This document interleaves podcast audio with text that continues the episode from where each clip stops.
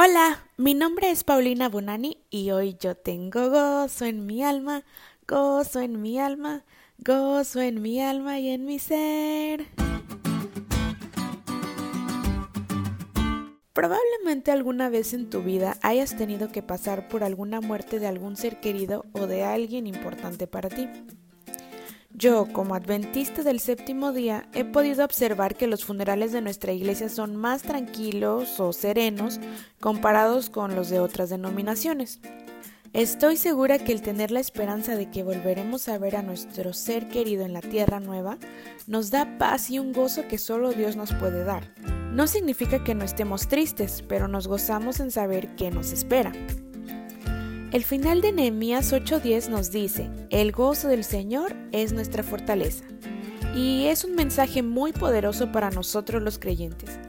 Pero para llegar a comprender mejor cómo estar gozosos en el Señor, primero hay que establecer la diferencia entre alegría y gozo, que son dos conceptos muy diferentes.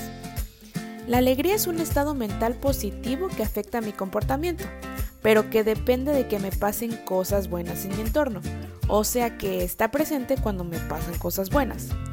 El gozo, aunque también es un estado mental, no requiere de la alegría todo el tiempo para que yo lo tenga.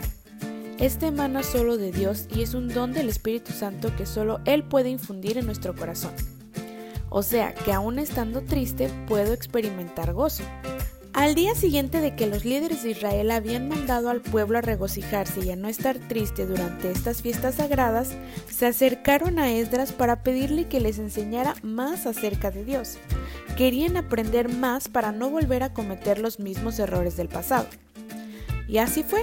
Durante los días siguientes, Esdras les leyó el libro de la ley de Dios y culminaron solemnemente los días de fiesta que el Señor había establecido en Levítico tiempo atrás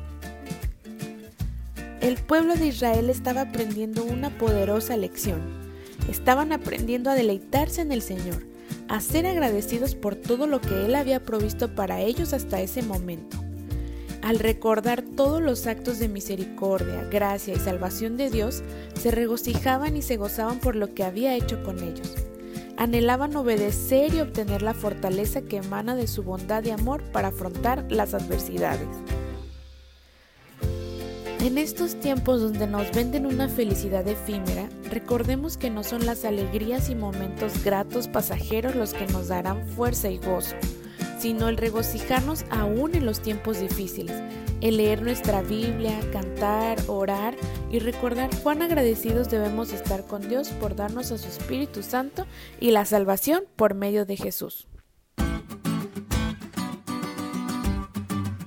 ¿Te diste cuenta lo cool que estuvo la lección? No te olvides de leerla y de compartir este podcast. Es todo por hoy, pero mañana tendremos otra oportunidad de estudiar juntos.